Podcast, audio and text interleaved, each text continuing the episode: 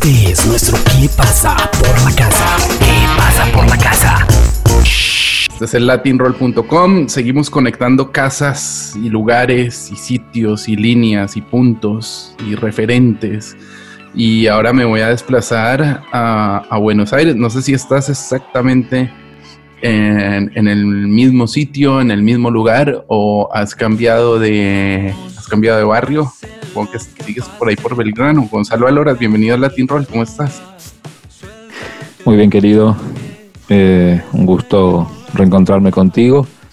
Sí, sigo en principio eh, en el mismo, en la misma zona, en el mismo barrio aquí en Buenos Aires, pero em, desde que comenzó esta especie de cuarentena forzada y este distanciamiento social preventivo y obligatorio, eh, he decidido expulsar la nave fuera de la Tierra y orbitar un poco alrededor de la misma eh, y un poco también por el espacio hace ya varios meses, bueno, como verás de fondo, ¿no? Sí. Eh, la idea ha sido cumplir eh, al pie de la letra con lo, con lo propuesto e inclusive mm, extender un poquito más allá la línea de lo, de lo posible y bueno, que ese distanciamiento social sea eh, un poco más estricto, estricto. Así que bueno, así es que sí, sigo en la tierra teniendo sede allí en Barrio Belgrano, pero efectivamente desde que comenzó todo esto el tiempo y el espacio se han suspendido. Gonza, em, hay una cosa que me llama muchísimo la atención y es que ni bien empezó todo esto, tú comenzaste a, proponer, a hacer como unas propuestas creativas. Eh, primero eh, ya me lo explicarás mejor, pero tanto con tu música a explicarlo un poco mejor en una serie de sesiones diarias, además, porque estás haciéndolo casi todos los días. Eh, Exacto, eso es importante. Claro, eh, porque llevas casi, ya me, ya me contarás el número, pero debe decir como por las cincuenta y tantas. Eh, pero sobre todo el tratamiento del audio también me interesa mucho, así que esta pregunta la vamos a ir desmembrando poco a poco. Empecemos por cuántas llevas y cómo, cómo decidiste empezarlas a hacer. Sí, primero cuento un poquito así para el que mm, no sabe bien de qué hablamos. Eh, se trata básicamente, bueno, es un poco esto que estamos compartiendo aquí, eh, digamos, es esta experiencia, quiero decir, la de estar en esta especie de, como le llamo yo, la nave Home Love, porque tiene un nombre el programa que es ese, mm. que es Home Love, que es bueno un nombre, uno de los títulos de, mis canciones, este, pero que también finalmente fue decidido como, como nombre del programa, y ya tiene estatuto de programa, como podría ser un programa televisivo este, de, digamos, de la era moderna. Eh, por eso es un programa también diario, es decir, que sale, lo hacemos, lo hago todos los días a las 23 horas del horario argentino.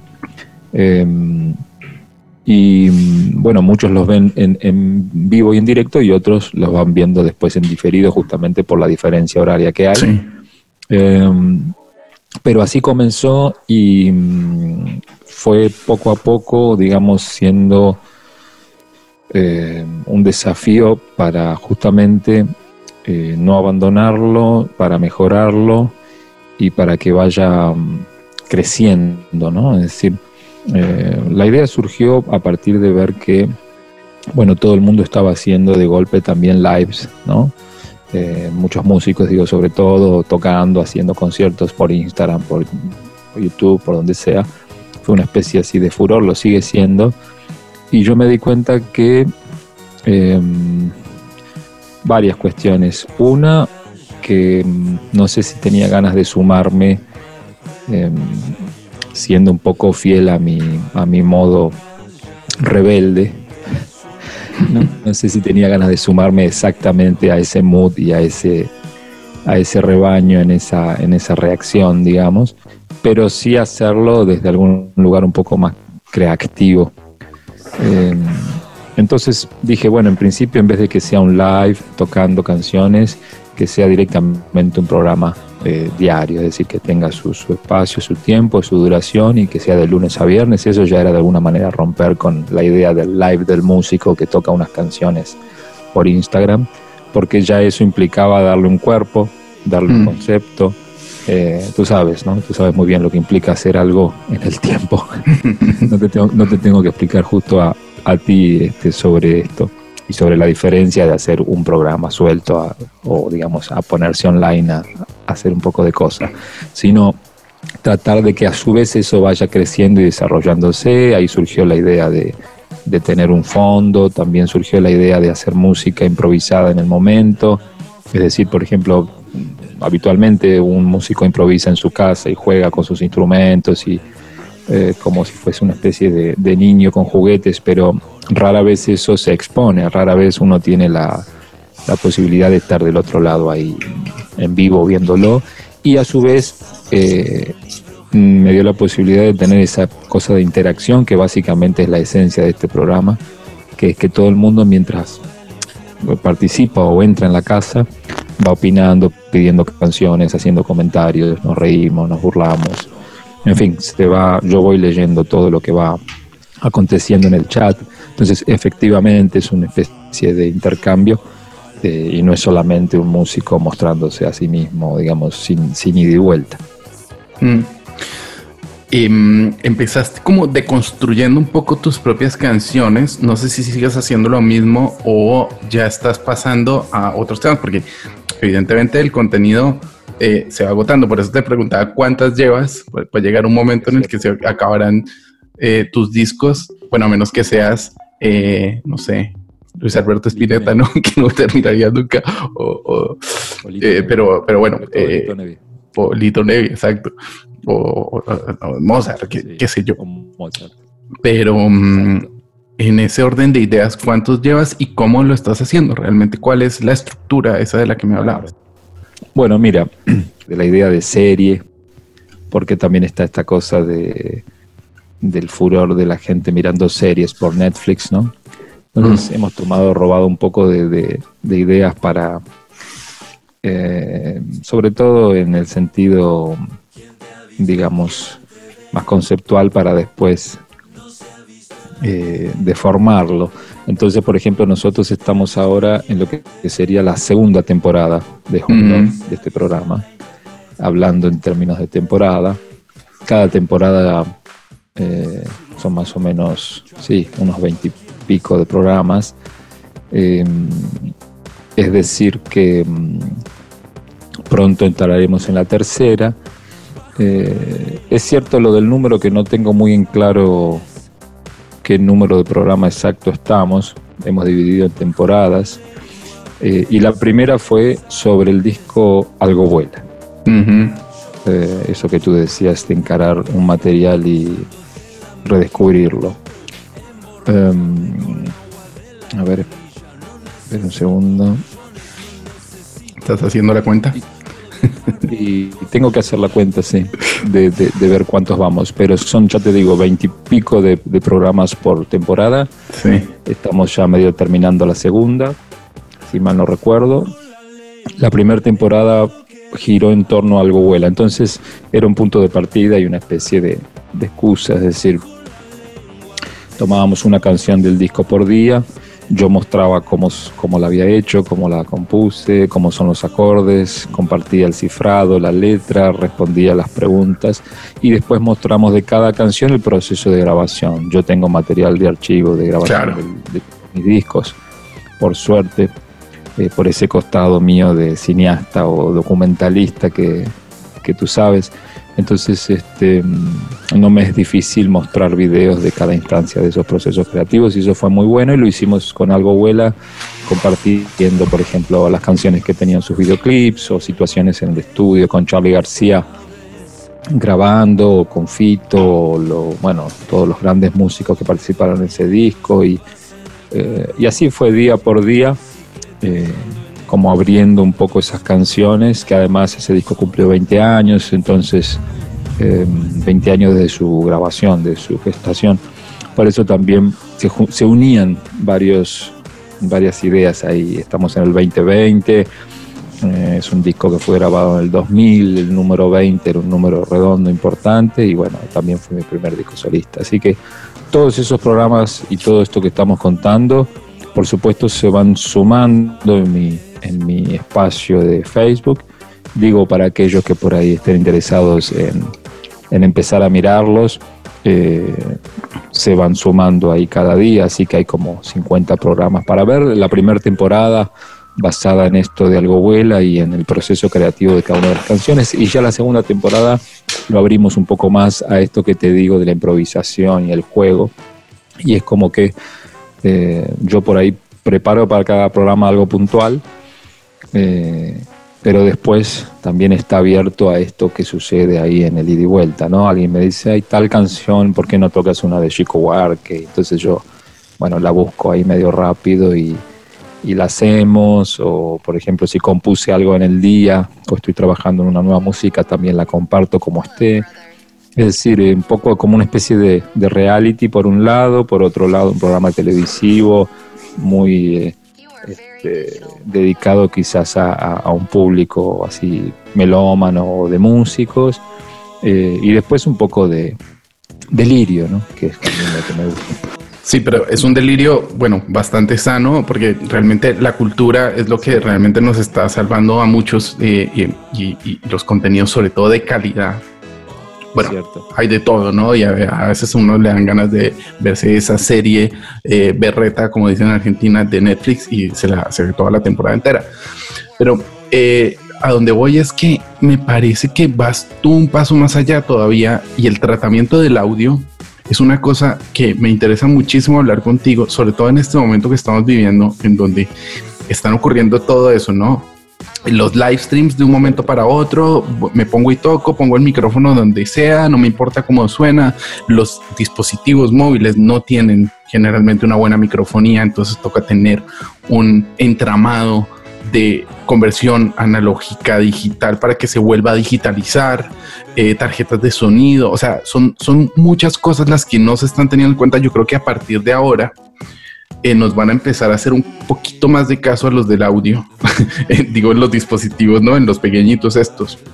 Pero eh, también quería que me contaras un poco eso, porque estamos ante una cosa esto del New Order, de la nueva normalidad, va a llegar cargado de muchísimos cambios o alteraciones de lo que estábamos viviendo antes.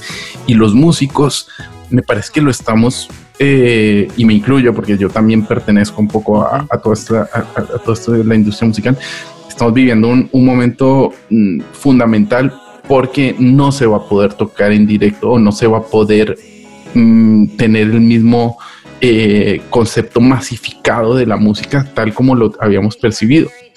Entonces esa, probablemente esa, esa masificación va a correr por otro lado y podemos llegar a ese punto en el que tal como está Spotify o Netflix, llegue un híbrido cruzado en donde vamos a tener o a necesitar experiencias musicales eh, vía lo que sea digitales mm, de pago pero donde el audio va a ser fundamental y donde, bueno, además de que el audio va a ser fundamental, yo lo hablaba también con varios de los músicos que, que han participado en esta serie de, el tuyo se llama Home Love, nosotros le pusimos Homecast a esto, a esto de, de, de, Latino, creo que llevamos solo como 10, creo que tú eres el invitado número 10.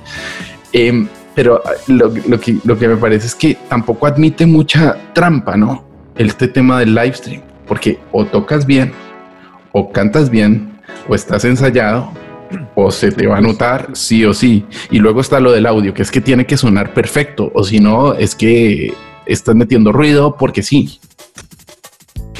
Sí, hablando con un productor de Sony, amigo, un productor que trabaja, digamos, en la compañía en, Estados Unidos, me decía que... Rafa. Gente, claro, me decía que efectivamente eh, llegó un momento inesperado en el que aquellos artistas que están sostenidos por los efectos especiales no les queda otra que ponerse a mirar Netflix.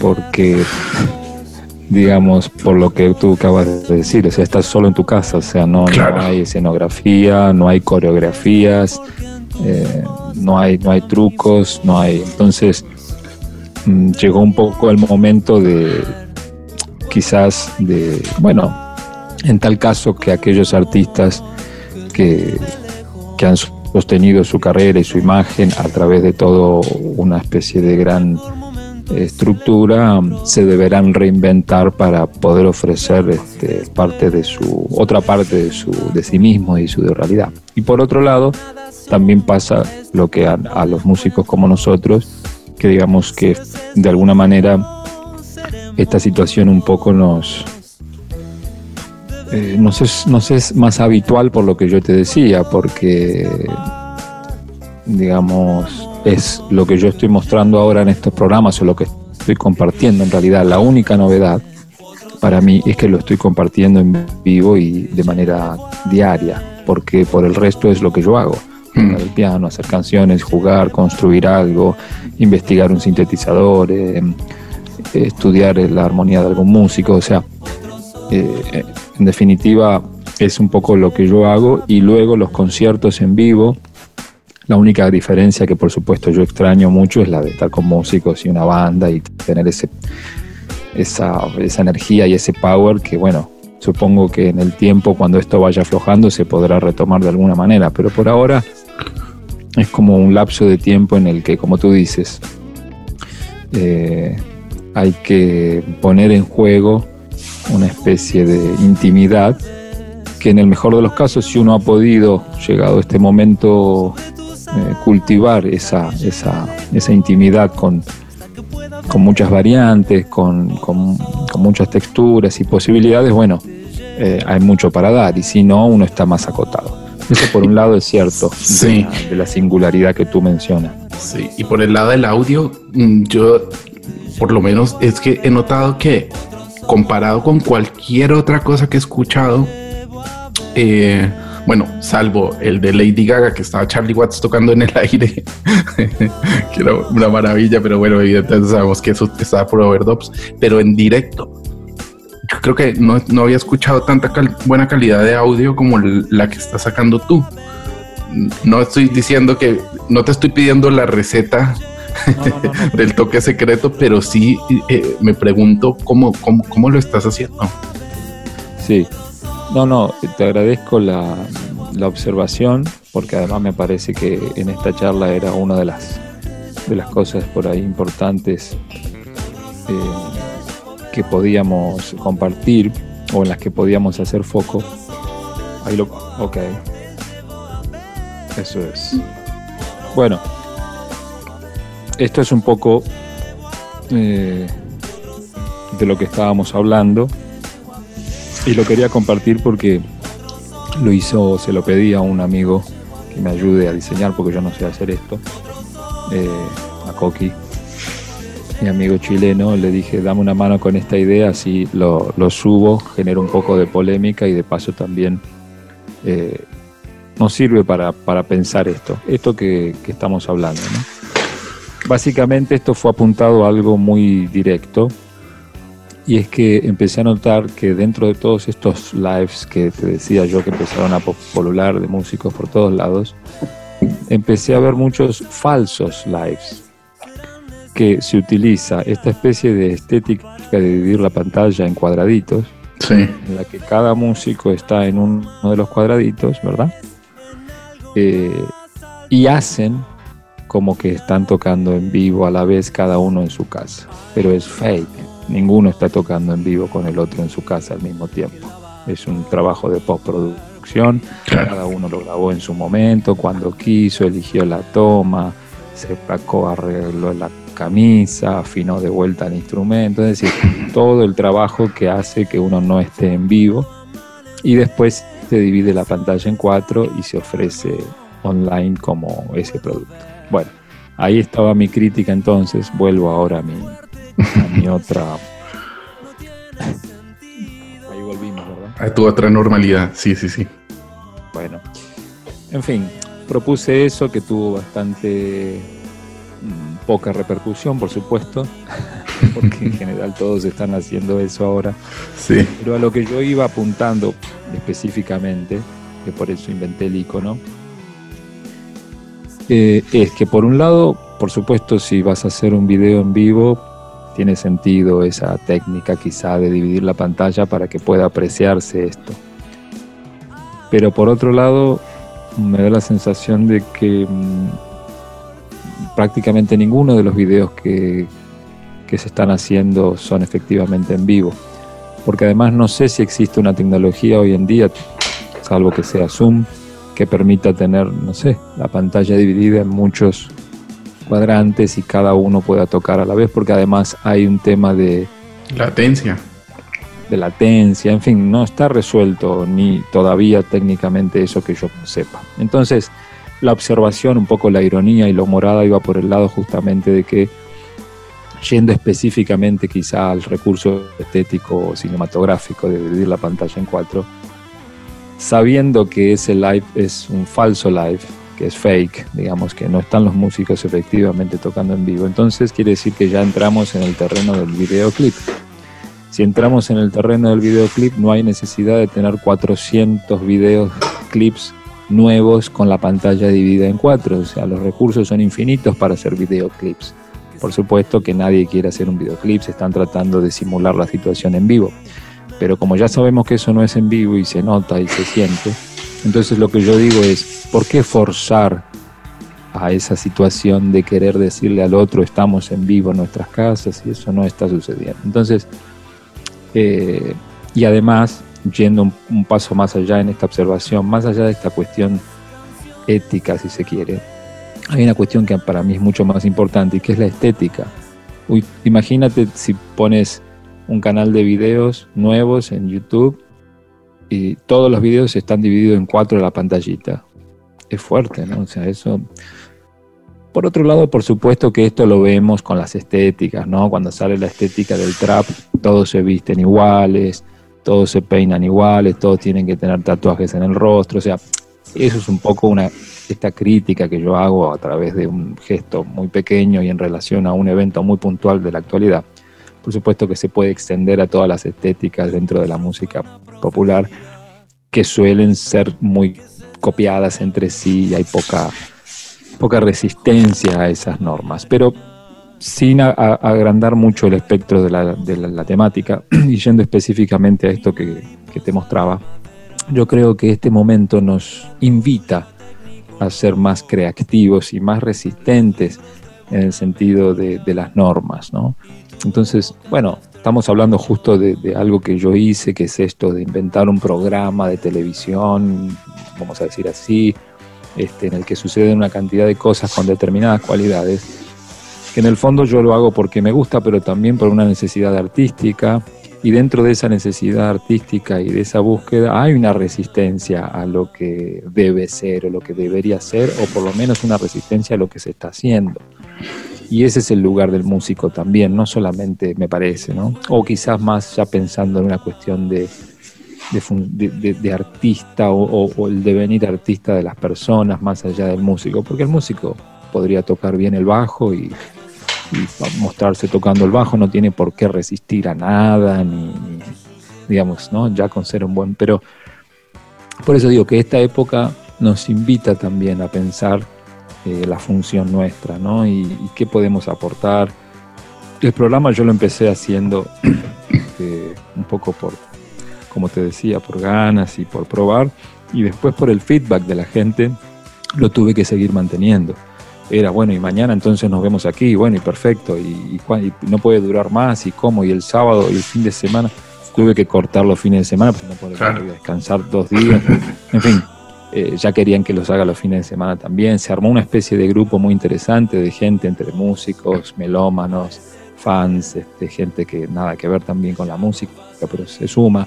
También hay una diversidad allí. Entonces, respondiendo y para cerrar lo que, lo que hablábamos de esta cuestión de, las calidades y las cualidades de esta nueva era,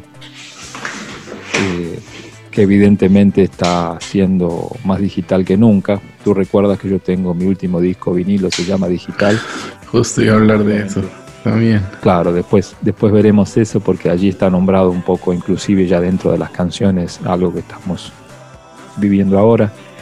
Y em, entonces, después que pasaron varios programas y que yo fui un poco desarrollando esto día a día y mejorándolo, porque cuando empezó no tenía todo el concepto, ni la calidad, ni el sonido, ni demás.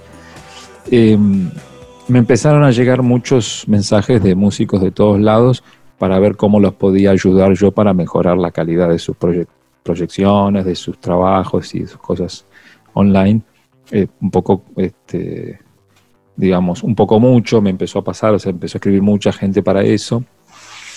Después me di cuenta que pasaba todo el, toda la tarde eh, explicando cosas técnicas que no, no, tenía ganas yo de pasar la cuarentena haciendo eso.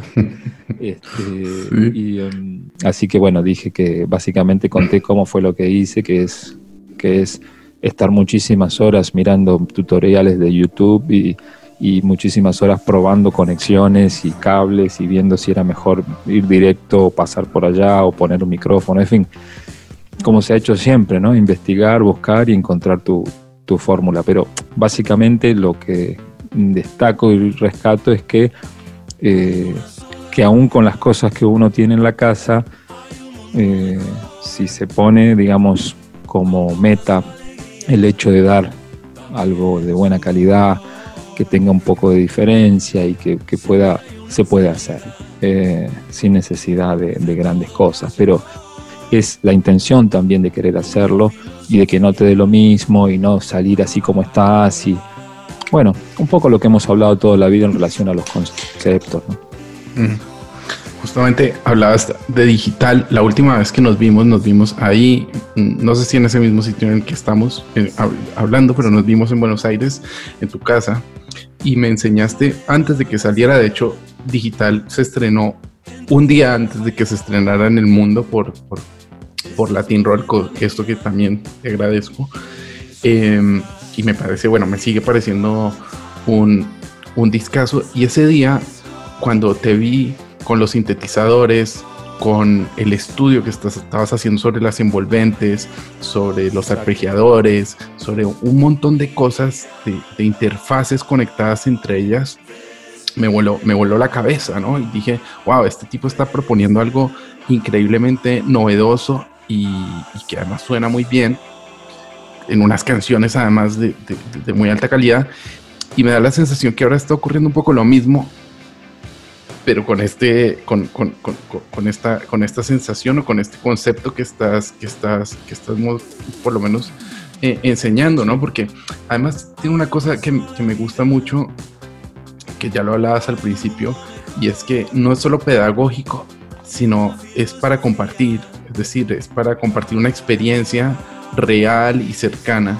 Y, me parece que, que, de construir la música y agarrar una partitura de Catano Veloso y sacar los acordes y compartirla con la gente y hacerle un remix ahí en directo, pues tiene muchísimo valor. Y, la verdad es que mm, te lo agradezco muchísimo. Y yo creo que esto se agradecerá en el futuro. Es decir, si quedan estas temporadas colgadas ahí en Facebook o si hay algún agregador de, posteriormente dice, Gonzalo, te voy a comprar esos masters porque los vamos a publicar. Yo creo que tiene muchísimo valor eso que estás haciendo, que estás haciendo ahora, ¿no? Entonces, me da la sensación cuando me contabas que hay canciones y hay momentos de digital que ya medio mencionaban esto, que, también me da un poco de miedo, ¿no? Porque hay algunos artistas con los que he hablado de, que, que, en algunas de sus canciones como que sobrevolaban esta, esta, esta, posibilidad de lo que estamos viviendo ahora en los sesenta y pico de días que llevamos, pues mm, tú eres uno de ellos. y, y, y, y, de hecho, pues además de agradecértelo, me parece muy novedoso y muy transgresor, o sea, muy contracultural, ¿no? Sí, eh, te agradezco tus palabras porque además, como nos conocemos hace muchos años, este, también, digamos, conocemos desde dónde cada uno de, nosotros está hablando, digamos, ¿no? Con qué, con qué cosas vividas y, y a pesar de que esta es una situación, porque hay que decirlo, triste en el fondo, eh, por muchos factores, ¿no? Desde esta cuestión específica de, las pérdidas humanas por, cantidades eh, de fallecimientos y también esta cuestión de que no sabemos muy bien el origen ni hacia dónde va, pero que a grandes rasgos estamos notando que se trata, como tú decías al comienzo, de una especie de New Order o del nuevo orden mundial en el que posiblemente estemos finalmente todos muchos más controlados de lo que estábamos siendo hasta ahora. Eh, y seguramente ya debe haber muchas mesas chicas de gente diseñando nuestro futuro y el de nuestros este, hijos y nietos. Eh, por eso digo que hay algo de tristeza en el fondo, porque todo esto no pareciera eh, estar sucediendo necesariamente para el bien de la humanidad, sino todo lo contrario. Eh, vuelvo a repetir, ya sea que esto se haya originado de manera azarosa o no, pero lo que estamos viendo como consecuencia y como efecto de esto a nivel planetario es negativo. Entonces, dicho esto, eh, vuelvo a ese punto inicial en el que decía, bueno, ¿cuál es entonces el lugar que le toca a los artistas en todo esto? Eh, no es el lugar de la resistencia, no es el lugar de la producción de alegría, no es el lugar del contagio de las fuerzas afirmativas hacia las personas que, uno tiene a su alcance o en su radio. Eh, creo que vuelve a aparecer esa pregunta, eh, bien cuando hablábamos también de, que cada uno tendrá sus herramientas para poder hacerlo, sus limitaciones, eh, pero esa pregunta creo que vuelve a tener toda su fuerza en tiempos como estos por supuesto que tiempos donde también se ponen en duda viejas, viejas eh, maneras de hacer las cosas, pero en el fondo me interesa esta pregunta de, bueno, ¿y cuál es la función entonces? Porque hay una función que tiene que ver con la necesidad de cada músico, de cada artista de expresarse y que es lo que ha hecho siempre y contar y decir y mostrar lo que tiene para decir, pero después yo creo que muy ligada a esa necesidad personal del artista está también una especie de responsabilidad que tiene en relación a su entorno, ¿no? Hmm. Eh, se mezcla, no sé si es claro esto que digo, es como que por un lado está el artista loco, quiero decir, en el mejor de los casos, no, no hablo del loco de, de manicomio, me refiero a esa locura creativa que tiene el artista que por ahí lo, eh, lo puede inclusive por momentos este, alejar de, los problemas sociales, porque bueno, en definitiva él está metido en su rollo de creación y lo que tiene para decir y hacer.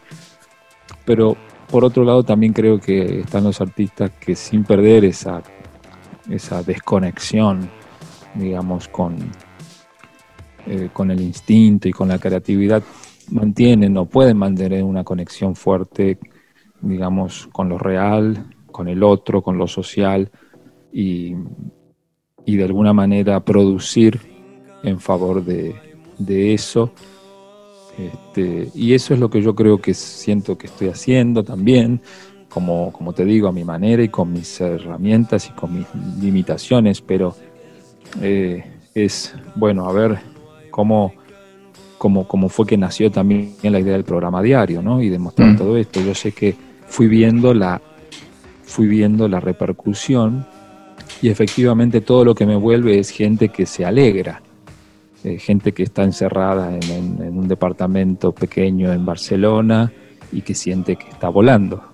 Mm. Es eso. Tengo, estoy haciendo últimamente un ejercicio y es que el invitado anterior deja una pregunta para el siguiente invitado. Hay casos en los que se conocen, otras veces en que no. Probablemente no la conocerás porque es una chica de Madrid que se llama Alice Wonder, muy talentosa, ya te pasaré links. Y te dejo una pregunta sin saber que eras tú, nuestro siguiente invitado. Y esta pregunta la hago para el siguiente entrevistado o entrevistada de Latin Roll. Mi pregunta es, ¿cuál de las canciones que tocas en directo no soportas tocar.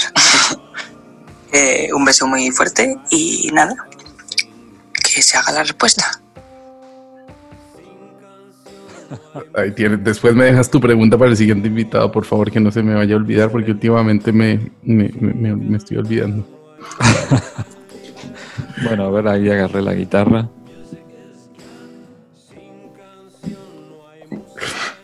¿Hay alguna, de verdad, hay alguna de tu repertorio que digas, va, me abur, me, me, me, me, da pereza tocarla? Yo creo que no debes tener muchas. Enchufando.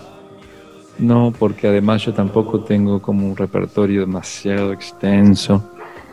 Eso suele pasar más cuando tienes, ¿no? Eso, o sea, como decíamos antes, artistas que tienen una discografía gigante. Entonces, por ejemplo, eh, no sé, tienen un hit o dos y, les piden siempre esa. Es como le pasaba, por ejemplo, a Lito Nevia con la famosa balsa, ¿no? Con la balsa, sí. balsa, yo me iría a naufragar y tal. Lo ha pedido toda la vida y llegó un momento donde se negaba directamente a tocarla. Ese es un caso icónico del, rock argentino en, por, todos, por todos lados, pero sobre todo en relación a la respuesta de la colega. Eh,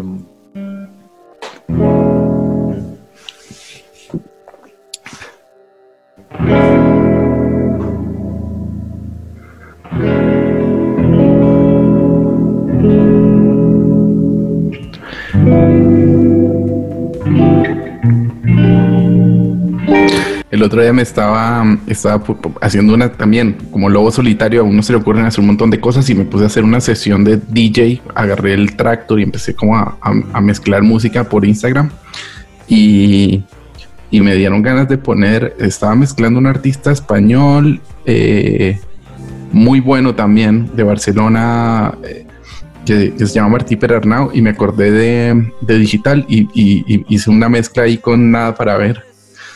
Que, Nada para ver y... Y la canción suya que, que justamente bueno, estaba más o menos enmarcado en el, tanto en, la misma estética sonora como, conceptualmente más o menos decían, decían algo parecido. Pues ahí me hice un set como de, como de dos horitas eh, poniendo canciones en, Instagram Live.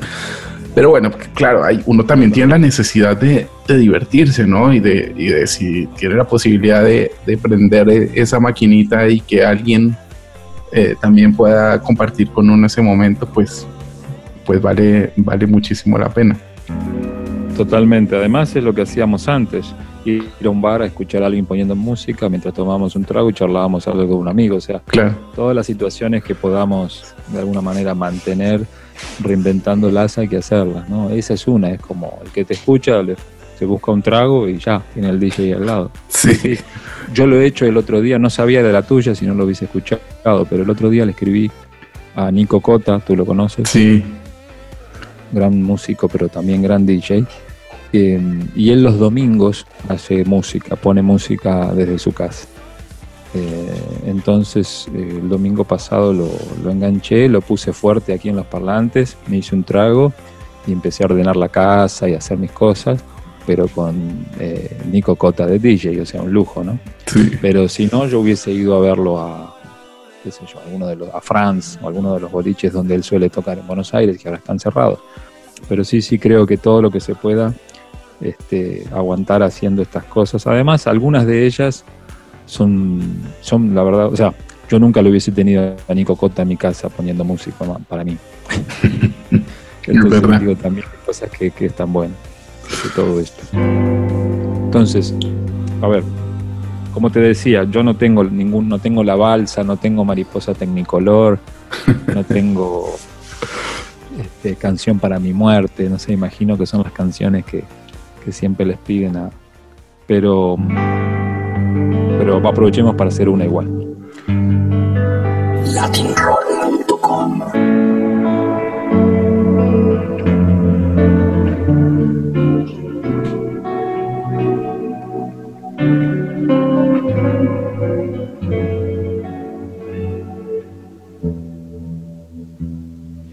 Ana no está, nadie sabe, pero está perdida en la red, navegando el ciberespacio. Jorge cayó en el pozo del millón y hoy pisa papeles en jardines de cuentas corrientes. Y Julia embarcó en el viaje del coronavirus.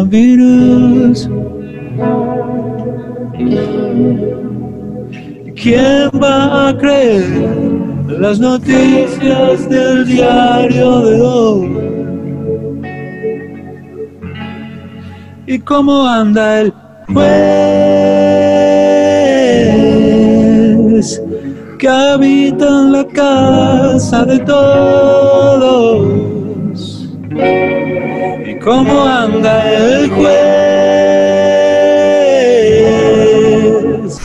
No siempre irá la mucama a arreglar tu boludez.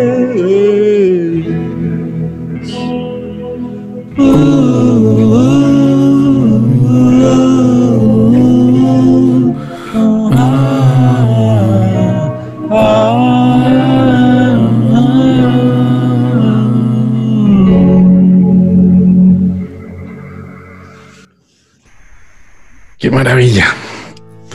¿Sabes qué? Probablemente la primera, la primera Latin Roll Session que, que, que existió fue esa, la primera vez que te llamamos en Latin Roll. Latin Roll cumple 14 años este año, creo que fue en el año 2, en el año 1, que te llamamos a casa y tú tocaste un ratito de Blackbird, de Blackbird y tocaste un trocito de Motival, porque bueno, ya sabes que para mí es una de mis canciones favoritas y después se convirtió en una Latin Roll Session, que de hecho ese máster existe, lo grabaste, lo hiciste fenomenal, pero no está publicado en ningún lado. Bueno, sí, creo que está publicado en, en YouTube. Hay un video que grabaste en un, en, en, en un, en un auto, encerrado en un auto en Santiago de Chile.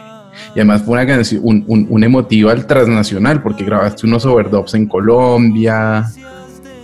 La grabación fue hecha en Colombia de audio completa y después, sí, no, exacto, hicimos eso en Colombia y el videoclip en Santiago del Chile, eh, dirigido por Alfredito en una especie de esas camionetitas Volkswagen eh, que parecen un hot dog y, y metido en una de esas lavado- lavaderas de, de Sí. autos. eh, y que va pasando en los rodillos mientras vamos cantando emotival ahí con un pianito rosa eh, mini.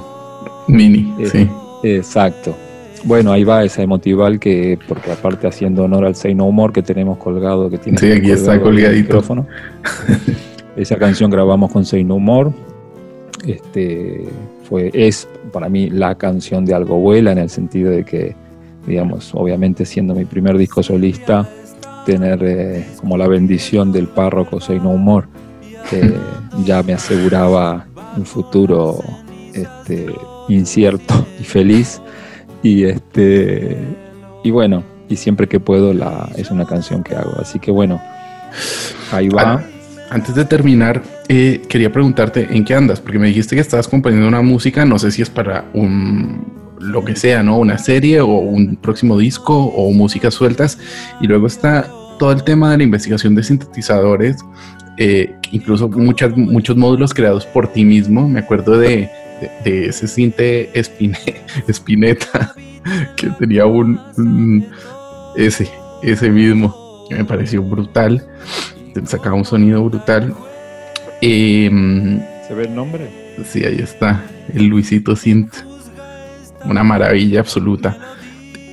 ¿En qué, estás, ¿En qué estás trabajando ahora? Porque las últimas grabaciones también eran unas sesiones también como de jam en el Centro Cultural Kirchner, que además me parece un lugar mágico, me hubiera encantado eh, estar en alguna de esas, de esas sesiones.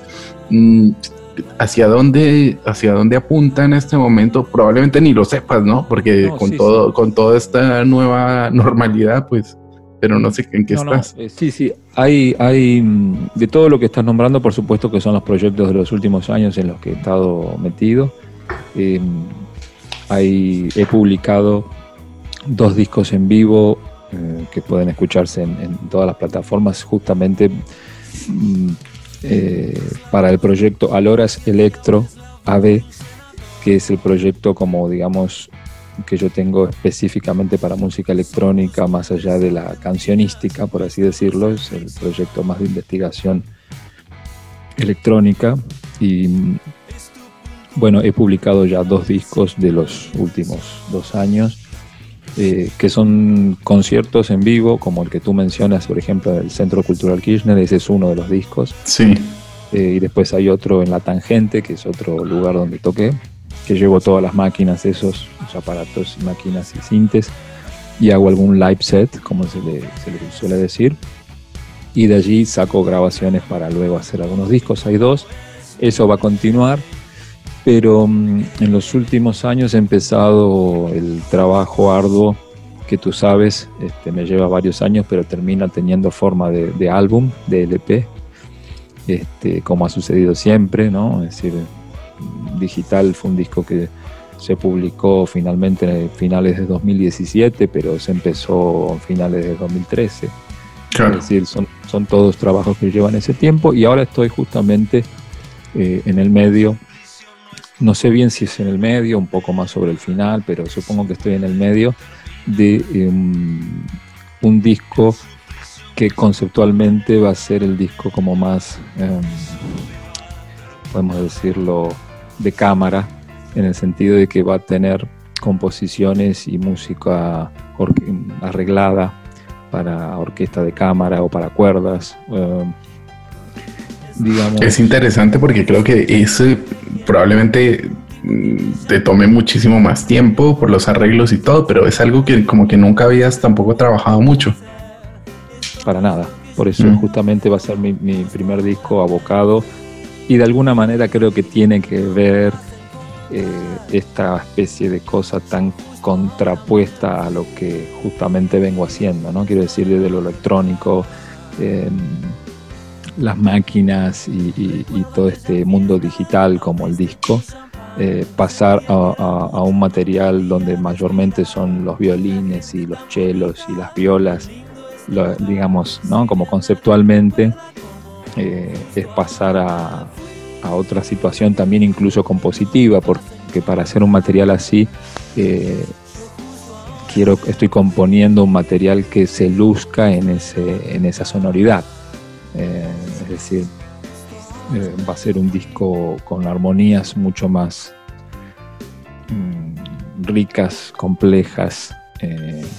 o sea, es un disco que tiene un desarrollo compositivo, digamos, un poco más ligado al, trabajo de lápiz y papel que al de esa cosa más rockera intuitiva, ¿no? Porque es un trabajo, es un disco, va a ser un disco de como muy de, diseño en ese sentido, de la composición, de los arreglos, con arregladores este, y, músicos así de, mucho nivel, pero tal cual. Va a implicar mucho, mucho tiempo, mucho dinero, que eso hay que empezar a pensar a ver de dónde lo sacamos este, para poder plasmarlo, porque inclusive tú sabes, es un disco que yo ese sí no lo puedo resolver en casa, o sea, eh, sí o sí necesito contar con toda una cosa medio imponente. Pero bueno, es cierto también que este proyecto había comenzado ya un par de años antes de que nos agarre esta nueva instancia. O sea que también habrá que ver ahora el timón del barco si hay que moverlo un poco para algún lado o para otro.